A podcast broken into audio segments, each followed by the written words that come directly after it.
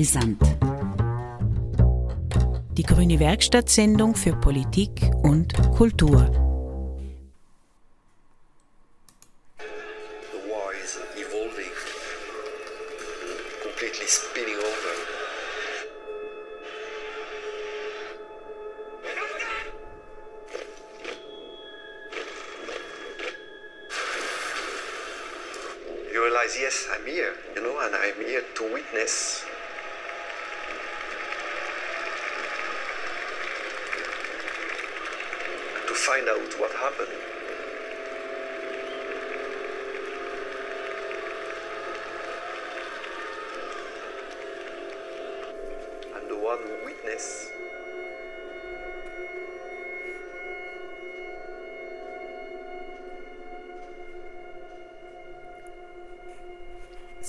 Signs of War.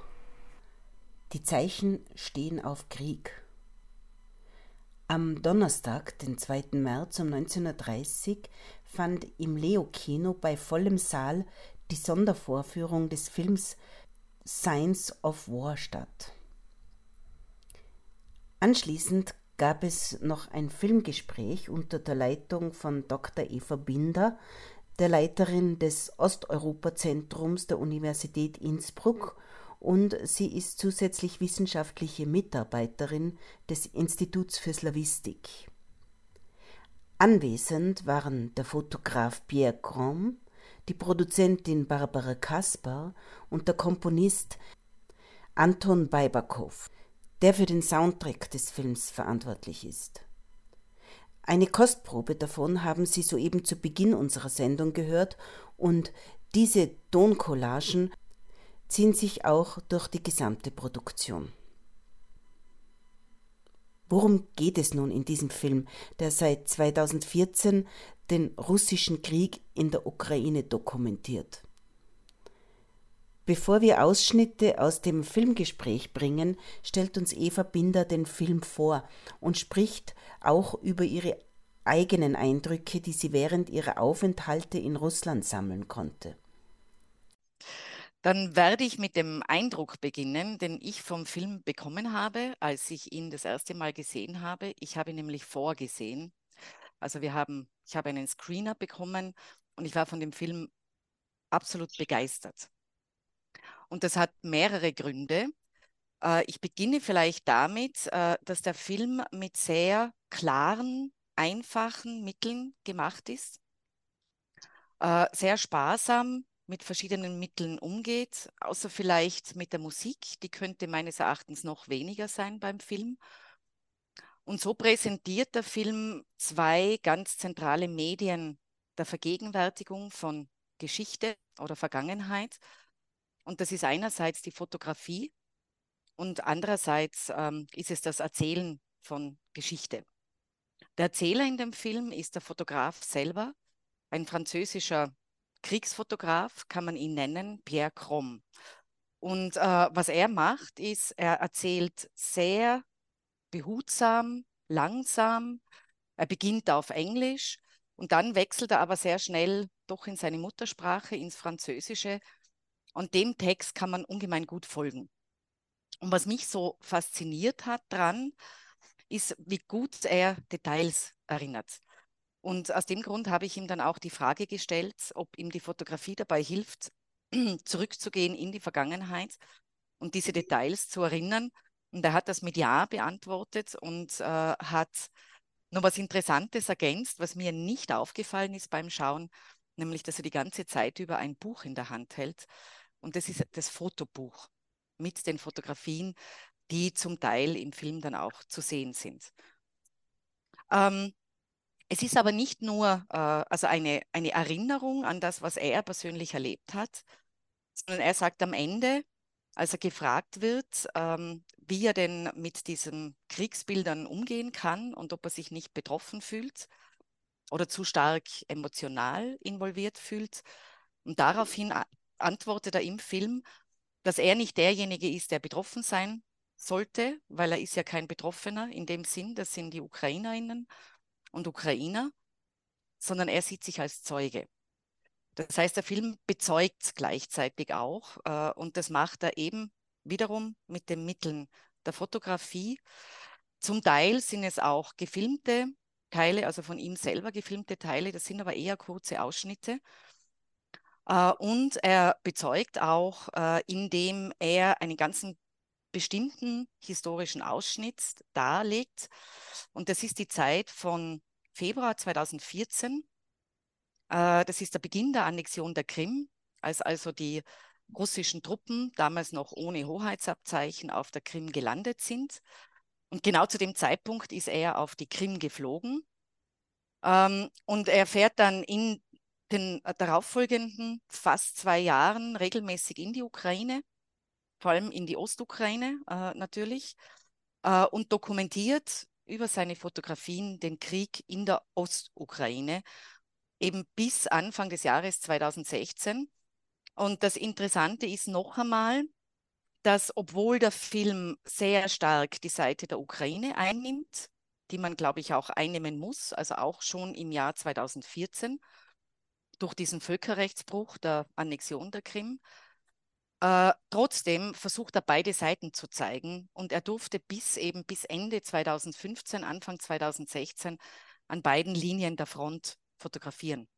Das heißt, er war sowohl äh, also in der Ostukraine, im Donbass. Er war sowohl an der ukrainischen Frontlinie als auch an der russischen Frontlinie.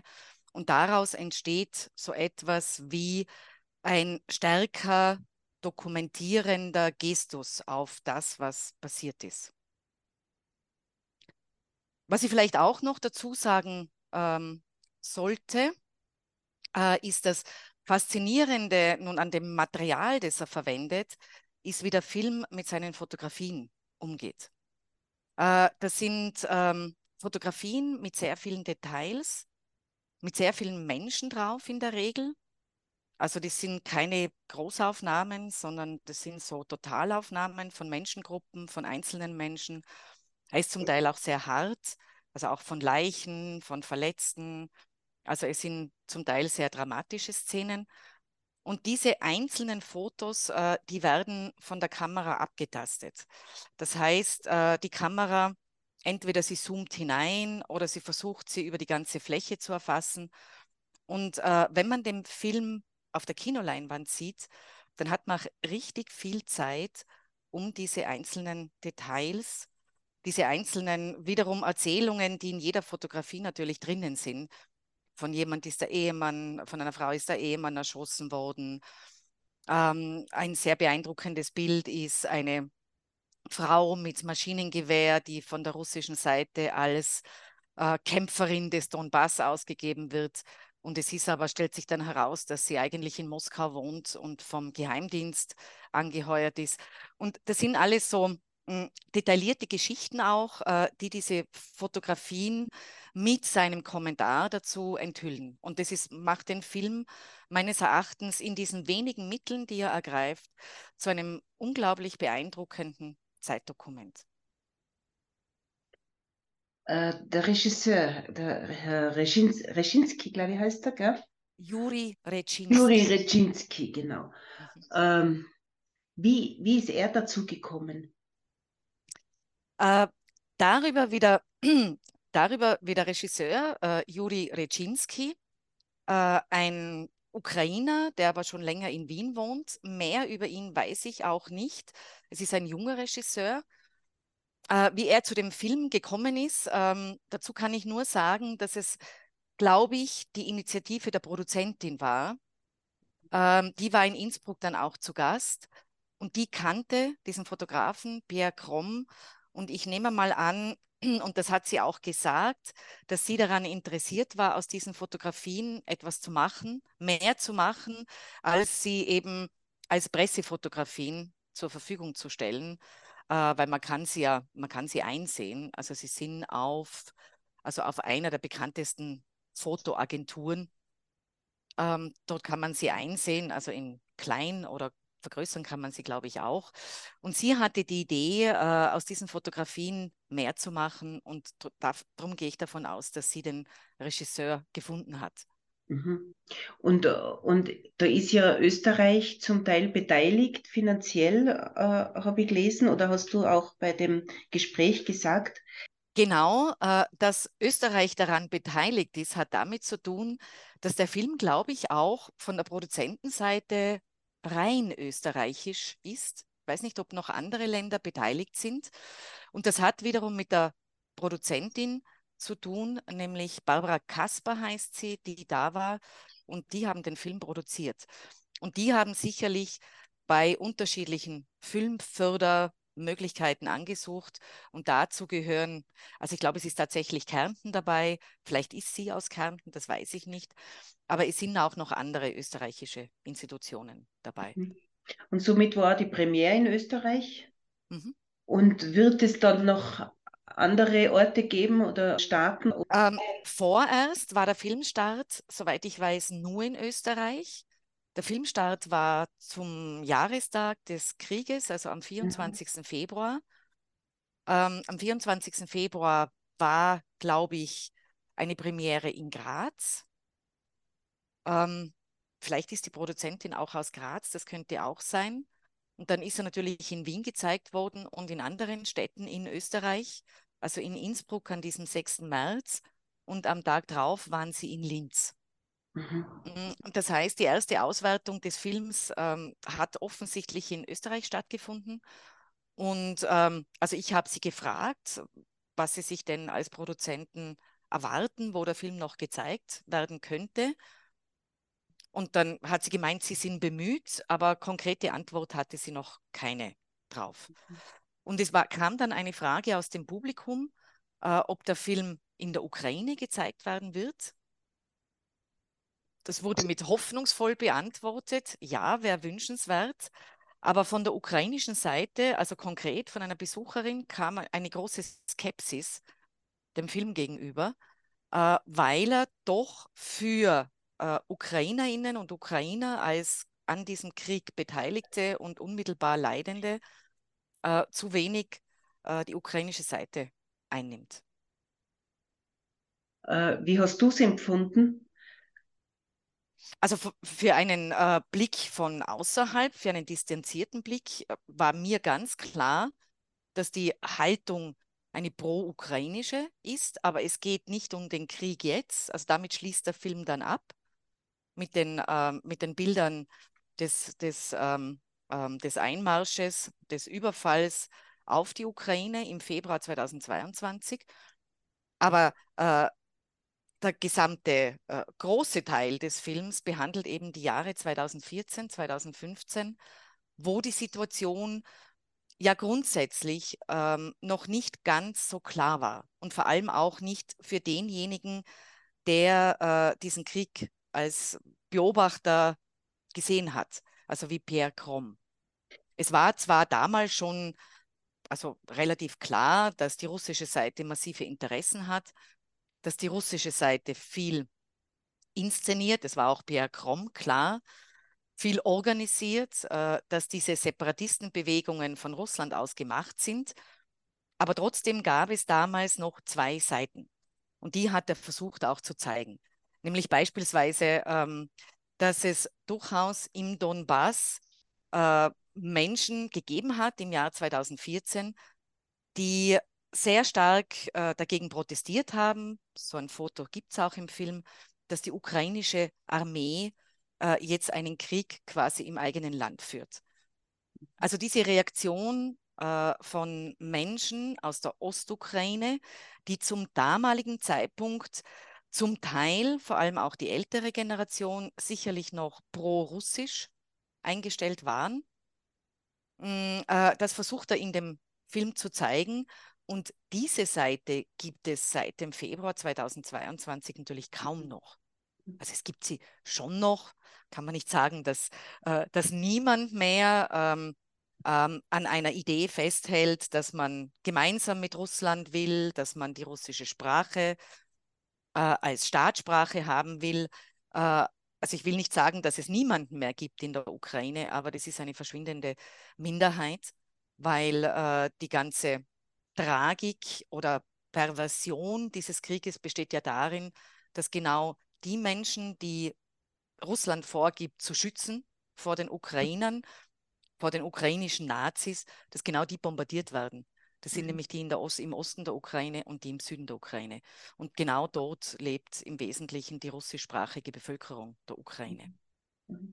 Das heißt, auch dort ist im Grunde genommen jetzt keine Sympathie für Russland mehr zu finden, also zumindest nicht im großen Stil. Mhm. Nein, ja. sicherlich nicht mehr. Also wenn man unter Bomben äh, ja. leidet äh, mhm. und äh, Opfer zu beklagen hat, dann weiß man, wer der Aggressor ist an dem Ganzen. Und es gibt einen eindeutigen Aggressor. Und äh, ich verstehe alle Stimmen nicht, die in irgendeiner Weise äh, häufig und immer stärker in unseren Medien versuchen, hm, entweder auf einen Kompromiss hinzuarbeiten oder überhaupt die NATO beschuldigen, dass die eigentlich an allem schuld wäre. Also ich kann dieser Art der Argumentation äh, überhaupt nichts abgewinnen. Das ist eine Verzerrung dessen, was real passiert. Du hast eine Zeit in Russland studiert? Mhm. In Moskau, gell? Äh, ich war ein Jahr dort mhm. während meines mhm. Studiums. Es war sogar äh, die Sowjetunion noch, also im Jahr 1989, ah, ja. 90. Ähm, das heißt, ich habe die Sowjetunion noch erlebt. Ich habe erlebt, wie kaputt die Gesellschaft und das Land war. Also da gab es keinen Wunsch äh, und keine Zug also keinen Wunsch, das fortzuführen und keine Zukunft. Und das, was jetzt im Nachhinein von russischer Seite über die Jahre immer stärker stark gemacht wird, unser Imperium und was wir alles verloren haben. Und der Zerfall der Sowjetunion ist die größte Katastrophe des 20. Jahrhunderts, wie Putin schon in den 2000er Jahren gesagt hat. Mm, diese Stimmung, die hat es zu dieser Zeit, also Ende der 1980er Jahre, tatsächlich nicht gegeben. Äh, hast du eine Zeit lang in, in der Ukraine verbracht? Nein, äh, in der Ukraine war ich nur zwei bis drei Mal also ich habe mich auch jetzt nie besonders stark für die Ukraine interessiert. Ich war durch, äh, also durch Unikontakte öfters auf der Krim.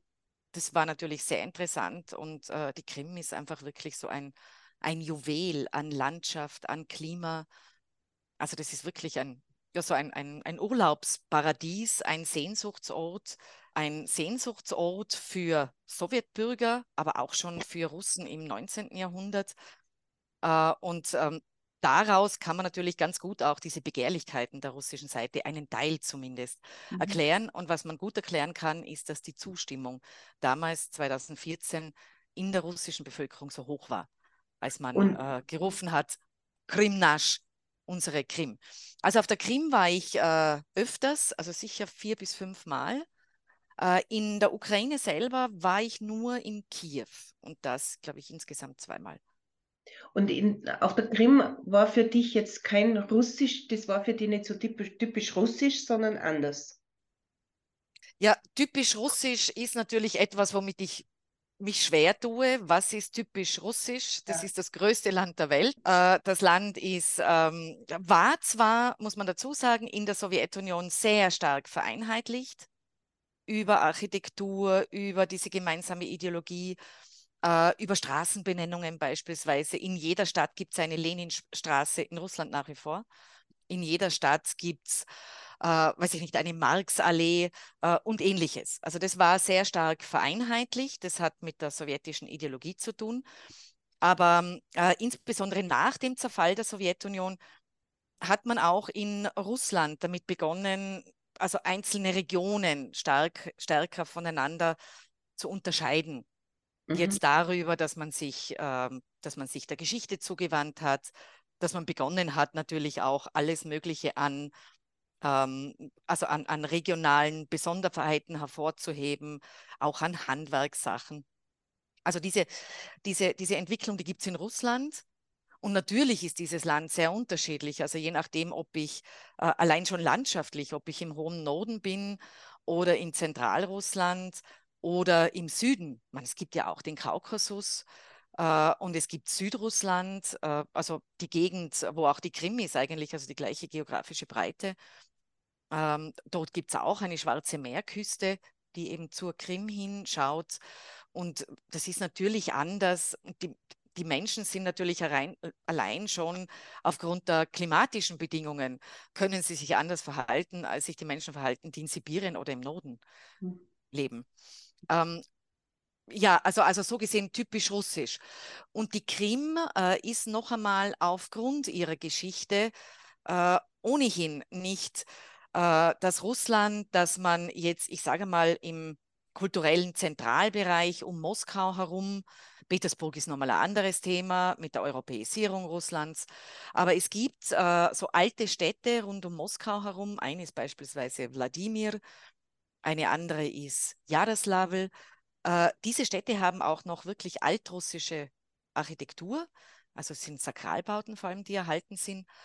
Und ähm, also wenn man jetzt das als, weiß ich nicht, als das als einen charakteristischen Teil russischer Kultur bezeichnet, dann unterscheidet sich die Krim natürlich grundsätzlich davon, denn die Krim war bis zum 18. Jahrhundert, also bis in die 1780er Jahre, hat die Krim nicht zu Russland gehört, so wie auch nicht die Südukraine. Ähm, denn äh, also auf der Krim waren, äh, also es war ein Khanat, das heißt, dort waren die Krim-Tataren mit sehr engen Beziehungen zum Osmanischen Reich. Äh, es gibt auch noch so einen, ähm, also einen, einen Ort, wo der, der Palast des Sultans oder des Khans, nicht des Sultans, wo der Palast des Khans war, der heißt Bakhchisarai. Allein der Name ist schon überhaupt nicht russisch, auch nicht slawisch. Das hört man, das weiß man, wenn man, wenn man Slawistin ist wie ich. Uh, und, und, und dort ist noch dieser, dieser Khan-Palast erhalten. Uh, den haben wir auch angesehen. Und daran erkennt man auch, dass man vor allem sieht man natürlich Sowjetzeit auf der Krim. Aber abgesehen davon ist wirklich sehr präsent, ähm, dass, es auch, dass es auch andere, äh, andere Kulturen, ethnische Gruppen mit anderen Sprachen immer schon gegeben hat. Und die Krim ist ja auch ein Teil Antike. Das heißt, was Russland sich, Katharina die Große, im 18. Jahrhundert angeeignet hat, war die Antike für Russland für die russische Kultur.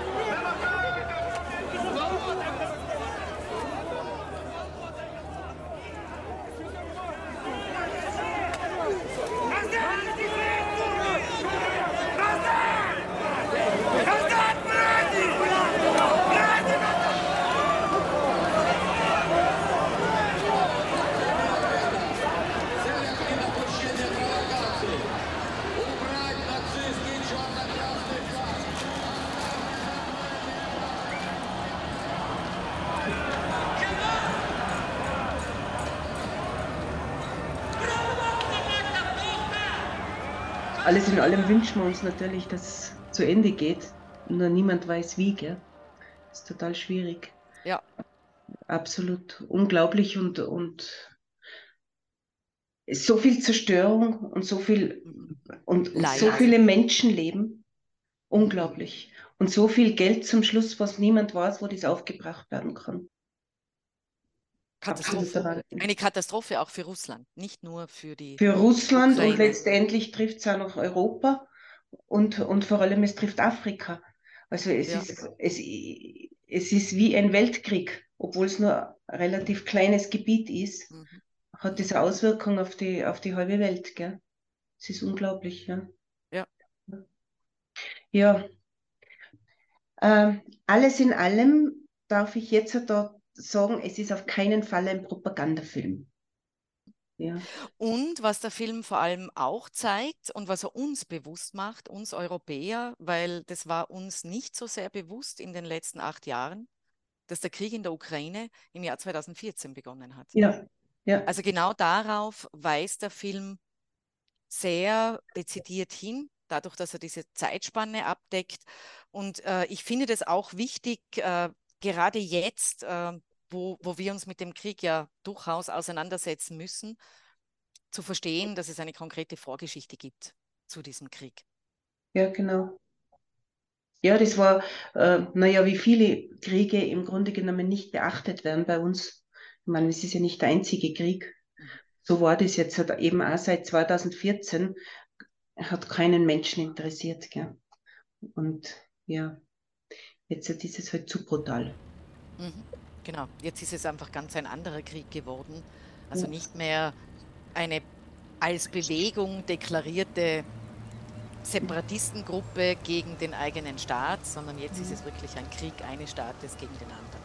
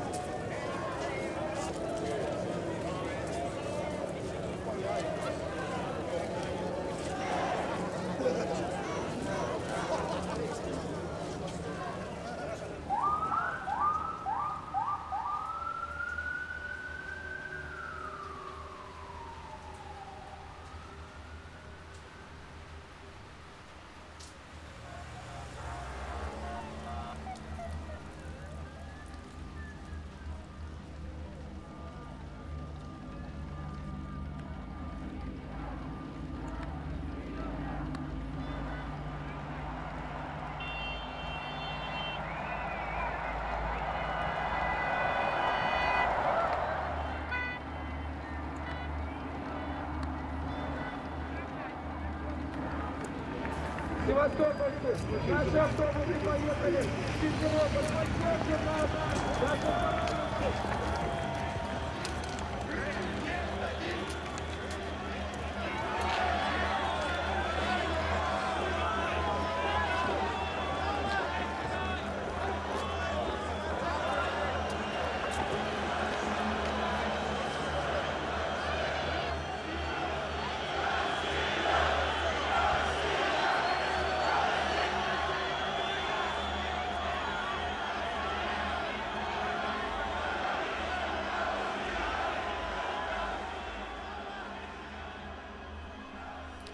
Sie hören die Sendung Science of War.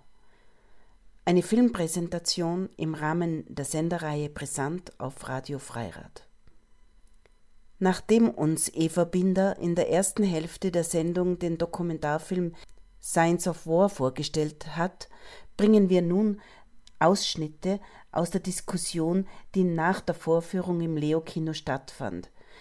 Eva Binder begrüßt den Kriegsfotografen Pierre Grom, den Komponisten Anton Beibakow und die aus Österreich stammende Produzentin Barbara Kaspar. Wir erfahren von ihnen nun mehr über die Entstehung dieser Dokumentation. Das Gespräch findet in englischer Sprache statt.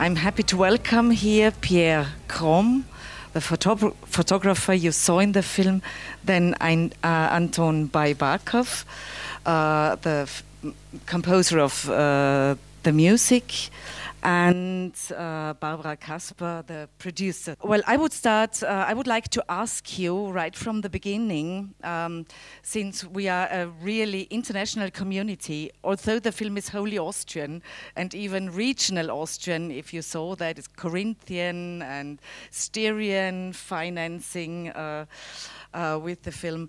But could you tell us uh, where you live and uh, where you where you where you travel, where you spend maybe most of the time last year in 22, uh, especially of course to Pierre Krom, uh, and then also what your connections to Ukraine are. And I would like to ask Anton to introduce to say some words about the director of the film, Yuri Chinsky. Okay, so uh, could we start with Pierre maybe, and then Anton, and then Barbara? Well, I'm uh, originally French, and uh, I live in the Netherlands, in The Hague.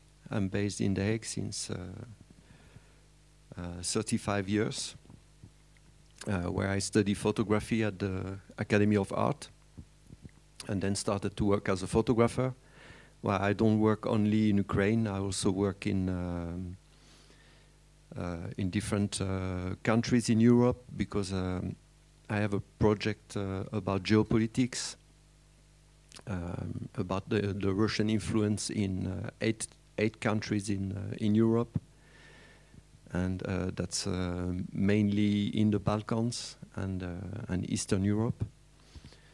So I roam around Europe the whole year, and from uh, well, for example, this year I was I was uh, in in Ukraine in December and January, and um, and then after I went to to France, and now I'm here, and then after that I will go to Montenegro, and after Montenegro there will be another trip to Ukraine. And then uh, and then I will see uh, apparently also going back to uh, to the Balkans so I'm constantly uh, roaming around uh, uh, Europe since 2014.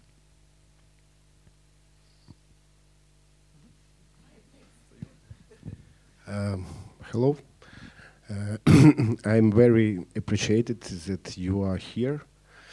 Um, it for me it's a very good sign uh, because somehow you are all involved in our situation in my country um, and yes, uh, it's for me it's very happy moment to be there uh, and to see a full hall of people uh, who care.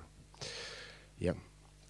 Uh, as uh, for Yura, uh, Yuri is very good my friend. We made movies since I don't know, 15, 15, uh, 15 uh, since uh, 20, 2012, I suppose. Yes, and uh, uh, always um, take very hard um, topics to be um, to be shown, and um, we made a film about a previous uh, film, uh, which uh, name is Sick Fuck People, was about homeless children. Yeah, um, in Ukraine also. yeah. So Yura, for me, it's it's a person who show me somehow a world which I can't see by myself. so he's very uh, em empathic and interesting and powerful person. Yep. Uh, okay, can you say something about yourself, Anton? and and actually, uh, when I, I think I've read that Jura, the director, has already been living in Austria for some years. Yep. So, uh, but but uh, what was before the war? Did you come to Austria during after the war started, or did you have you been living in Vienna also for quite some time? Uh, a lot of questions.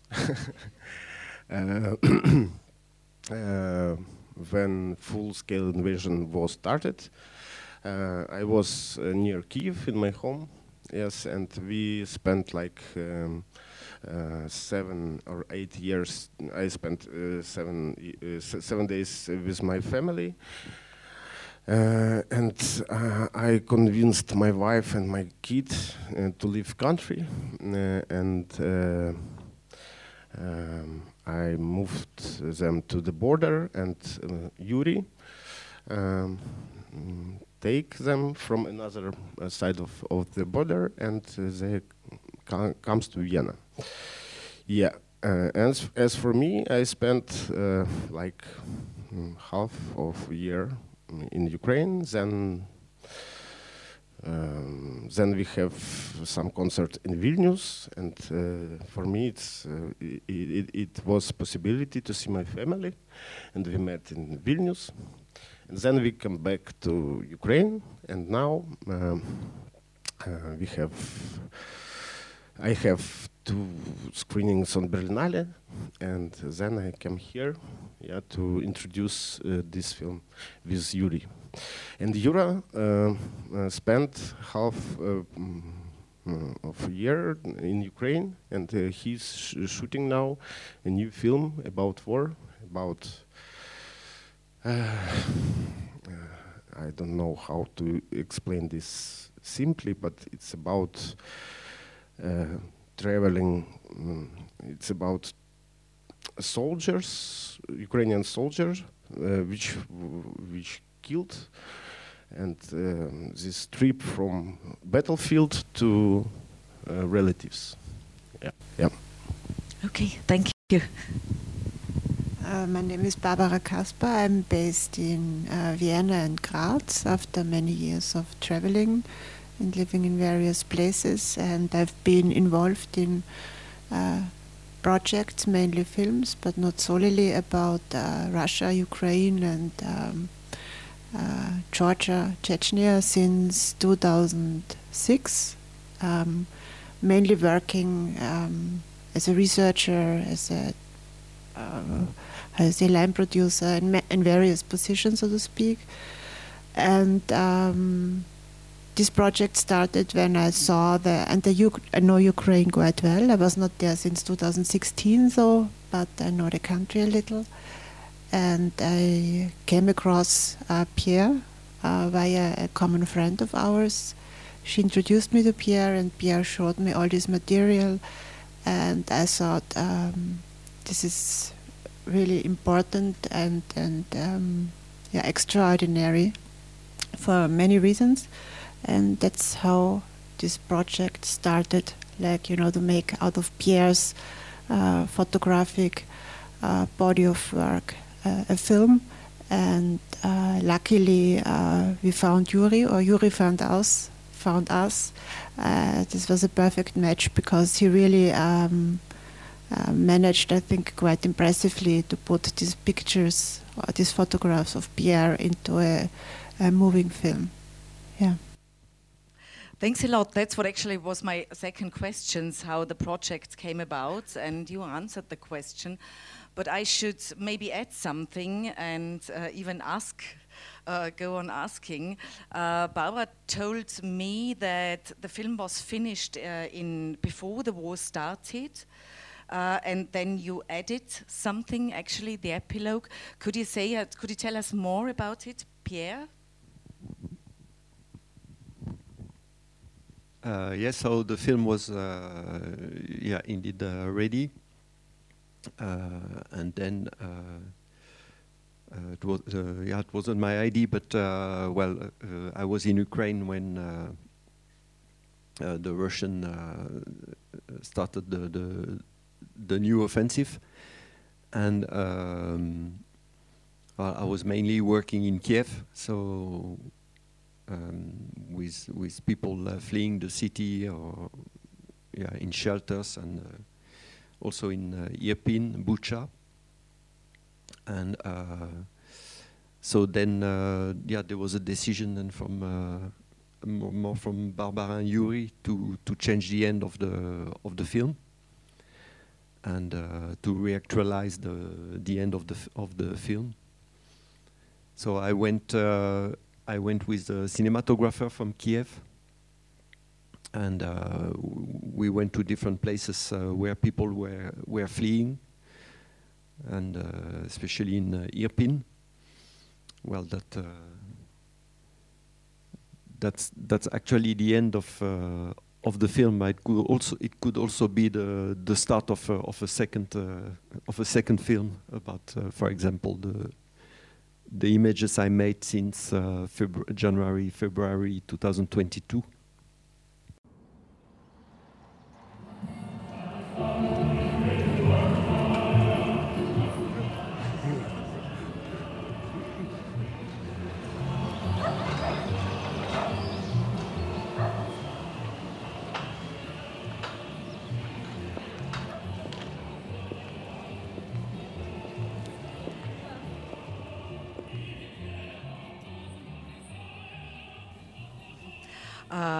And a question to Anton. Uh, uh, if we take the score, you you, you composed the music.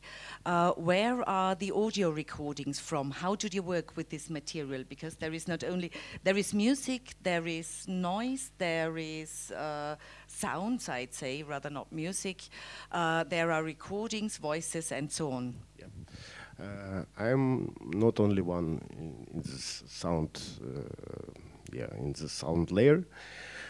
Uh, we have also Kate uh, Herasimchuk. Uh, she, she was involved and she um, searching for sounds uh, in different uh, in different ways uh, and um, something she find in YouTube. Something was recorded and yeah, so it um, mixed. yeah and uh, my work, uh, I do my work at my home studio. And in this project, uh, I used um, a Soviet a Soviet uh, synthesizers because because uh, you know uh, what happened. It's it's like Soviet heritage somehow. So yeah So for me, for, for, for me, it's it's very um, simple choice was, but uh, but organic, yeah.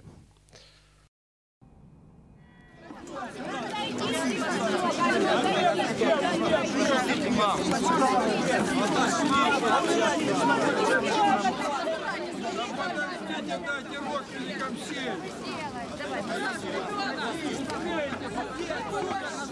ну, ребят, конечно, не Идите своими куда парадами, пришли.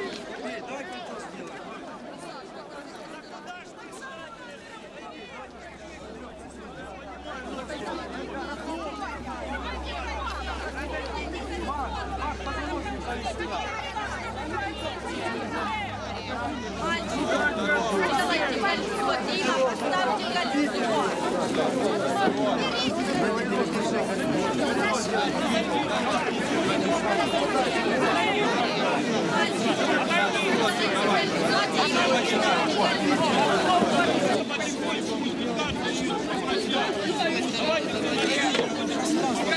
горе деньги зарабатываете. Мы на людском горе зарабатываете деньги. Будьте миленькие, будьте немного тактичнее, я вас очень прошу. Thank you.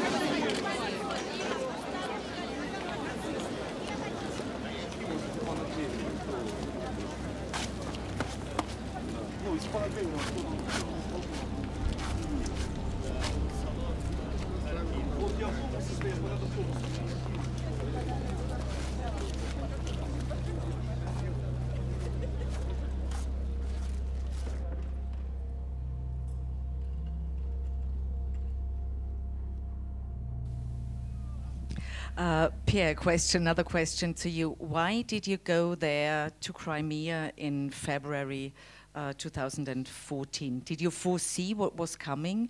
Because you were already there when it started. After, actually, uh, it, it, was right after the revolution at the Maidan. But as I suppose you didn't go to Maidan, but to Crimea, why? Well, uh, I was, uh, as I said in the, at the beginning of the, the film, I was working in the, in the Dutch parliament for a long time and interested in uh, politics. And then after my, uh, my interest uh, broadened to geopolitics in Europe. And so I was following the, the Maidan revolution, but not in Ukraine, but in, from the Netherlands and uh, but still I found it um, uh, very national, like an uh, internal revolution, and me I was more interested in the um, in the, in the answer of Russia because I knew that uh, that something would happen. You know that uh, Putin wouldn't uh, just let go Ukraine like that to to the European Union. And uh, well, when he's uh, when president in Ukraine, when the pro-Russian uh, president in Ukraine was ousted, um, uh, there were uh, signs that uh, that things were happening in Ukraine, in in Crimea, and there was the the mayor of Sevastopol. There is no, there is there is no mayor in Sevastopol, but the the Russian and pro-Russian put in place a mayor in Sevastopol. And, uh, and that was for me then the sign that uh, something was, was going to happen. so I, I booked a plane a plane ticket in the morning and um, and the evening I was in uh, in Simferopol. So I, I flew, uh, the flight was uh, from Amsterdam to Kiev and then from Kiev to to uh, Simferopol. And then from there, uh, from there, I, I drove with uh, with somebody I met in a plane. Russian main, Russian men working for for a big company, and well, he took me to Sevastopol. And then uh, and then from there the next morning well uh, then I walked uh, from my hotel down to the city center. And there were there were already like some protests. And I started to to document uh, the whole thing.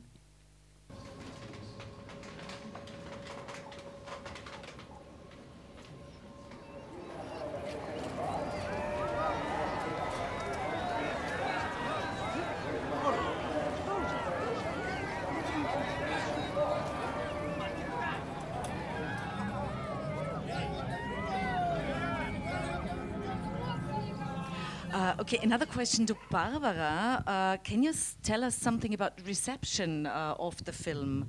Uh, where is it shown? Are there plans of showing it out? I mean, it's shown in Austria now. Uh, will there be possibilities of screening the film somewhere else in Europe? Uh, this is not in our hands since uh, Film Delights, Krista Auderlitzky is handling the distribution of this film we are very lucky and happy to work with her because she is doing a great job and um, I'm sure she will position it outside of uh, Austria as well. I mean, there are some invitations already in, but um, it would be a question for Krista. Okay, okay. Uh, then I would like to return to you, Pierre, because you, of course, you are the, the, the well, the, the, the person who gets most uh, attention. What me, what actually fascinated me when I watched the film for the first time was how you remember details. Uh, because you start again Crimea, uh, how the weather was when you went there, when you saw these meetings. Uh, so my question would be: uh, Does documenting uh, time by photography help you remembering details, or is your memory so good? Because it's eight years ago. well, uh, I think when we did those interviews, it was in uh, 2019. 19, yeah, yeah. And uh, well, the memory is uh, fading away, but uh, but I still have the the images, yeah, and all they're all there. So every time I, I watch at uh, at the images, I get those feelings back and those memories back. And also, I want to say that um, uh, most of the images in the film are published in a photo book. uh, that was uh, that was published in uh, 2017. And uh, and you can see in the film when I'm holding a book. That's a, that's the photo book because I needed also to look back at, at some images and, and names and, and places to to remember exactly what it was, what it was like. Uh, but uh, but in fact, uh, all the images I, I made since the beginning of the the annexation of Crimea, well, I, I also have the possibility in the software to to write captions and to write down what happened and where it was and and the time and everything. It's all in the in the metadata of the of the images. Okay, then maybe uh, a last question from my side, because then we should leave. Uh, uh, but uh, but uh, Pierre and Anton and Paula will be outside, so you can ask questions even there. Uh, um, well, I, I was I'm actually very grateful that I could see these photos on the big screen because uh, because there are so many details in your photos and uh, it's uh, it's it's uh, well well I saw much more than uh, when I watched the film on uh, just on on the notebook. And one of the first photos caught my attention then which is the kind of demonstration or revolution in at the uh, on the Crimea in Sevastopol, but if you watch uh, more carefully, you see only men there. And I mean, it's clear from this photo that there wasn't uh, a revolution as the one at Maidan. What the Russian side actually always uh, told us or told the West or themselves that uh, people are just making a rebellion similar to that uh, at the Maidan. Did you realize that right then when you were there, that there were only men when you were in the middle of the crowd or when you saw the photos? And how would you draw the difference between what was going on at the Maidan and what actually happened in, at the Crimea? Well, when when I look uh, images from Maidan, when there are fights, you don't see women.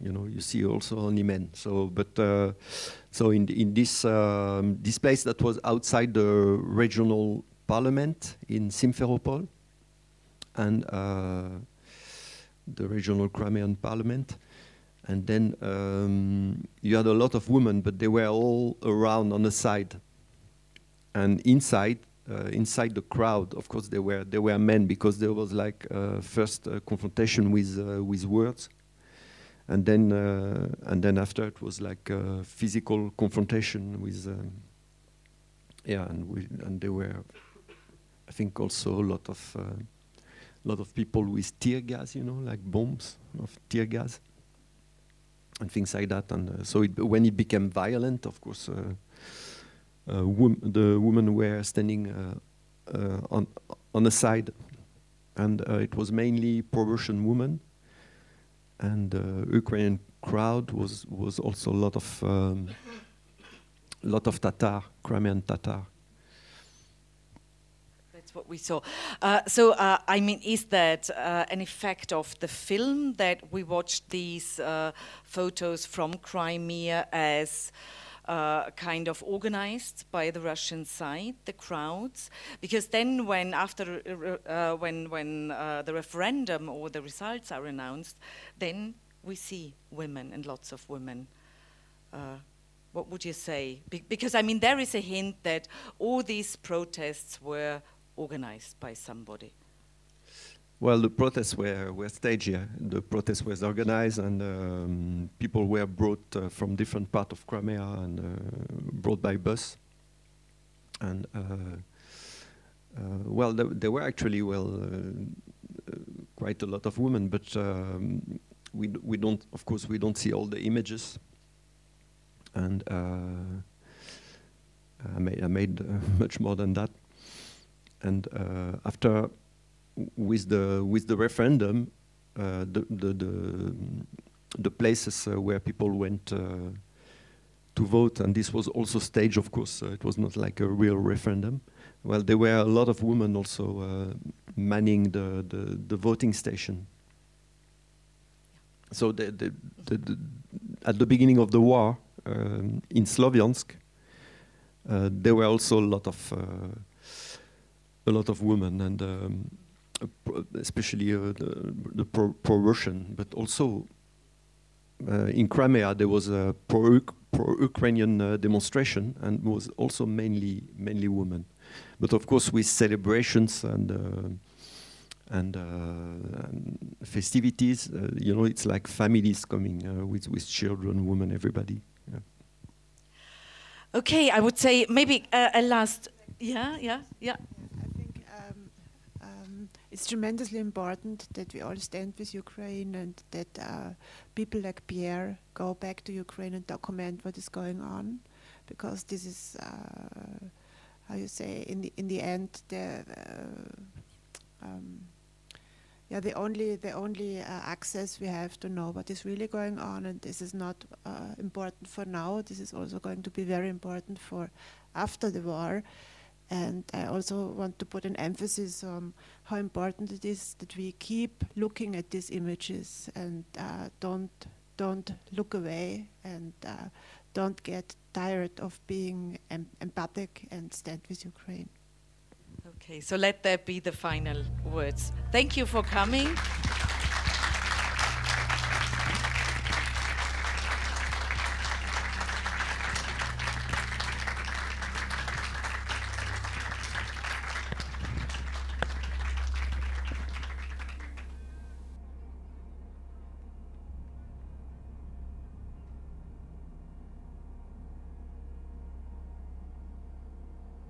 Sie hörten die Sendung Science of War, eine Filmpräsentation im Rahmen der Sendereihe Brisant auf Radio Freirad.